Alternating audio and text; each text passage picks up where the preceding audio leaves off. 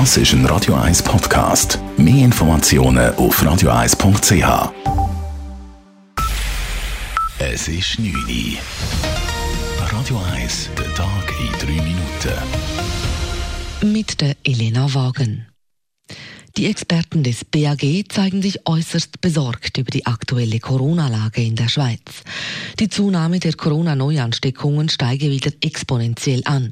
Das Ziel einer Halbierung alle zwei Wochen wurde damit deutlich verfehlt und vor allem im Hinblick auf die kommenden Festtage sei die Lage kritisch.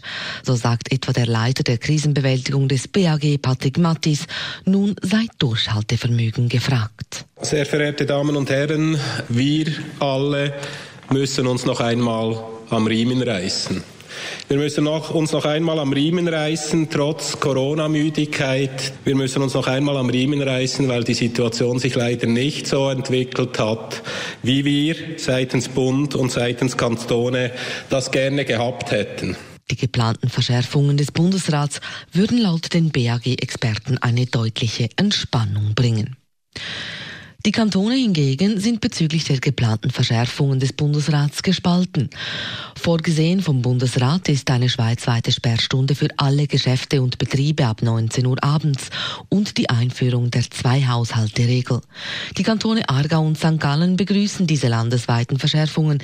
Die St. Galler Regierung fordert sogar, dass wieder die außerordentliche Lage ausgerufen wird. Der Kanton Solothurn will gar einen totalen Gastro-Lockdown. Ganz anders hingegen die Basler und Berner Regierungen. Die Pläne des Bundesrats seien völlig übersteuert und schädlich. Der Kanton Zürich hat sich bisher noch nicht geäußert. Zeit dafür bleibt ihm bis am Freitag.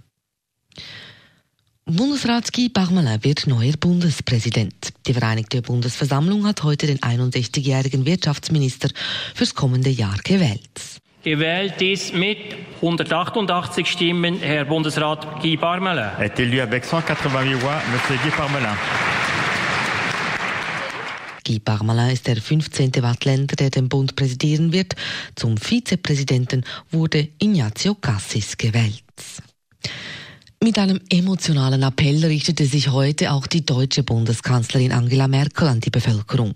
Das Robert Koch Institut meldete heute mit fast 600 Todesfällen einen neuen Höchstwert. Die Experten würden die Politik regelrecht anflehen, weitere Kontaktbeschränkungen einzuführen, sagt Merkel heute im Bundestag, aufgewühlt wie kaum je zuvor. Bevor man Oma und Opa und Großeltern und ältere Menschen sieht, eine Woche der Kontaktreduzierung zu ermöglichen, dann sollten wir vielleicht doch noch mal nachdenken, ob wir nicht irgendeinen Weg finden, die Ferien nicht erst am 19. beginnen zu lassen, sondern vielleicht schon am 16. Was wird man denn im Rückblick auf ein Jahrhundertereignis mal sagen, wenn wir nicht in der Lage waren, für diese drei Tage noch irgendeine Lösung zu finden? In der Schweiz liegt die tägliche Anzahl Todesfälle pro 100.000 Einwohner nach wie vor deutlich höher als in Deutschland. Radio 1, Wetter. In der Nacht gibt es eine leichte Wetterberuhigung. Das heisst konkret, es bleibt trocken, aber weiterhin bewölkt. Morgen haben wir in Zürich dann eine dicke Hochnebeldecke über uns, also auch morgen grau in der Stadt. Aber über 1300 Meter gibt es strahlenden Sonnenschein. Es bleibt aber kalt, minus 2 Grad am Morgen und höchstens 1 Grad am Nachmittag. Aufpassen also morgen beim Rausgehen am Morgen wegen der Nässe von heute und den letzten Tagen. Da kann der Boden gefrieren, die Strassen sind also glatt und rutschig.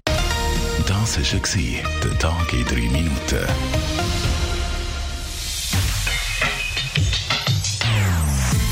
Non-Stop Music auf Radio 1.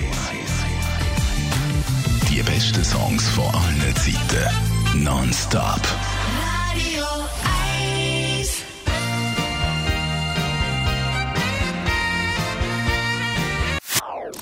Das ist ein Radio 1 Podcast. Mehr Informationen auf radio1.ch.